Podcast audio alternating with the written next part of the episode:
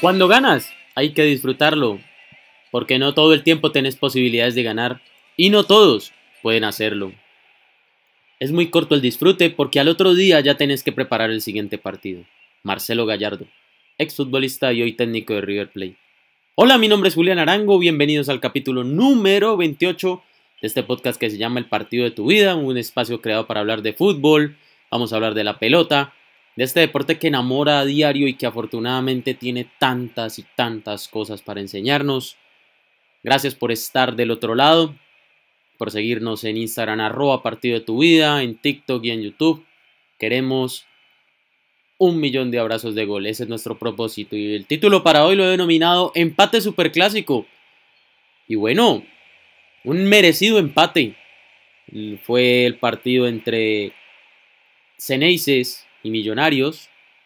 Eh, Boca Rivers quedaron uno a uno. Y me parece que el resultado fue justo. Y creo que en la cancha se dio lo que creíamos más de uno. Un Boca guardándose un poco y saliéndose a la, a la contra. Explotando a un gran, gran Sebastián Villa. Está en un gran momento el colombiano. Y reservándose mucho Boca y pues River es lo de River, siempre siendo un equipo protagonista, buscando el balón, presionando adelante. Fueron 15 minutos de asedio total del equipo de Gallardo. Pero con el pasar de los minutos fue creciendo el, el personaje de Carlos Tevez con su liderazgo. Fue creciendo Villa con su velocidad. Fue creciendo Maroni. Fueron creciendo estos jugadores de Boca y terminaron equiparando en la cancha lo que en un principio River le había propuesto. Una jugada, un penal claro, pero no podemos obviar lo que generó Carlos Tevez con ese taco. Todo el mundo esperaba un control dirigido hacia el medio, pero él con ese taco no solo habilitó a Capaldo, sino que eh, terminó engañando a toda la saga de River. Un penal justo, cobrado al medio por, por Sebastián Villa y el 1-0 a favor de Boca, que en ese momento lo merecía.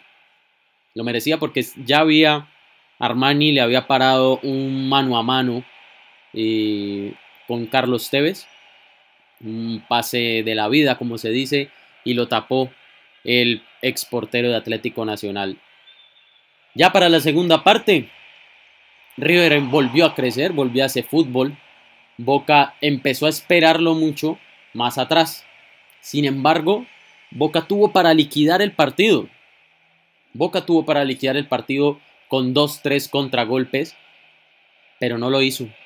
Y en este fútbol, eh, así como en la vida quien no hace sus sueños los ve hacer, pues en el fútbol quien no hace los goles los ve hacer. Empezó a crecer Agustín Palavecino, Empezó a crecer eh, Carrascal, a pesar de que lo sacaron el segundo tiempo, buscó mucho más la pelota.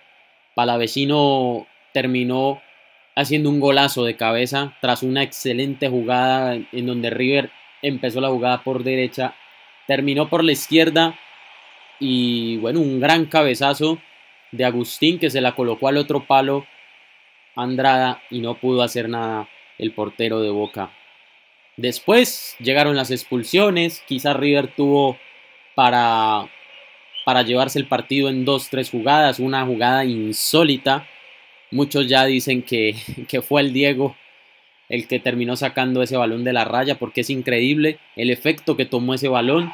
Terminó rebotando casi en la raya, pero salió y en el rebote un jugador de River no pudo meterla, pegó en el palo y se fue al saque de meta. Después Boca intentó, terminó igualándose en, eh, en, expulsiones el partido también, luego de que Milton Casco viera la roja tras una jugada imprudente sobre Frank Fabra, que luego salió lesionado. Y bueno, un empate, según lo visto, me parece justo, por lo que se vio en la cancha. Viajamos a Italia, el Inter sigue con su senda mm, victoriosa, firme candidato a llevarse el calcho. Ya son ocho victorias seguidas que tiene el equipo Nervazurro. Esta vez ganó al Torino de visitante 2-1. Muy bien eh, Lautaro Martínez. Hizo gol al minuto 85. Cristiano. Siempre Cristiano. Alcanzó, alcanzó un número redondo. Superó, superó a, Pelé. Superó a Pelé en goles. Inclusive Pelé terminó reconociéndole, hizo una publicación eh, el, el Rey, reconociéndole ese número redondo que alcanzó Cristiano y lo superó en goles históricos. La verdad, una bestia Cristiano. Esta semana le dieron mucho palo por la eliminación. Abro paréntesis. En el episodio pasado hablábamos de que estaban en jaque los Reyes, tanto Messi como Cristiano. Bueno, le hicieron jaque mate tanto a la Juve como al Barcelona en la Champions League, desafortunadamente. Cierro el paréntesis. Y Cristiano hoy con una tripleta, un hack trick perfecto. Es una, es una bestia Cristiano. Y mañana Barcelona me imagino que pasará por encima del Huesca y Messi seguirá siendo el jugador protagónico que es en el Barcelona. La Juve se pone de cara a pelearle el Scudetto al Inter, a pesar de que está a 10 puntos y con un partido menos. El Milan sigue desinflándose. Ya lo habíamos dicho en este espacio que lo del Milan estaba por darse. Perdió como local con el Napoli 1-0. El Real Madrid ayer sufrió, sufrió, sufrió para ganar su partido al Elche. Pero tiene un animal de adelante que, que te come cada vez que, cada vez que quiere, como lo es Karim Benzema. Eh, qué, gran jugador es Karim, no solo por lo que le ayudó en su tiempo a Cristiano eh, en tema de mar, de desmarcarse y todo eso para que, para que el astro portugués hiciera tantos goles que hizo con el Real, sino que ahora que es en su papel protagónico, pues sigue marcando mucha diferencia el francés, la verdad para reconocerle eso a Karim Benzema. Y en Inglaterra, el City sigue embalado. El United no le pierde pisada, ganó 1-0. El Leicester goleó 5-0. Y todo normal. Sigue en la Premier. Pero el, hecho más relevante, los invito a ver el golazo del Coco Lamela. Inclusive lo van a ver en las eh, redes sociales del partido de tu vida un golazo de Rabona, como se dice. Impecable eh, el gol del Tottenham, que desafortunadamente para los intereses del equipo de Mou no sirvió mucho en el resultado, dado que el Arsenal se lo volteó 2 a 1. Un penal, me parece exagerado, de Davinson Sánchez sobre, sobre el delantero del Arsenal, que terminó en últimas haciendo el gol y remontando ese marcador en el clásico londinense. Bueno, anhelo que lo que te dije aquí te haya, haya sido tu agrado, haya calado en ti. Quizá de pronto la frase de quien no hace sus sueños los ve hacer.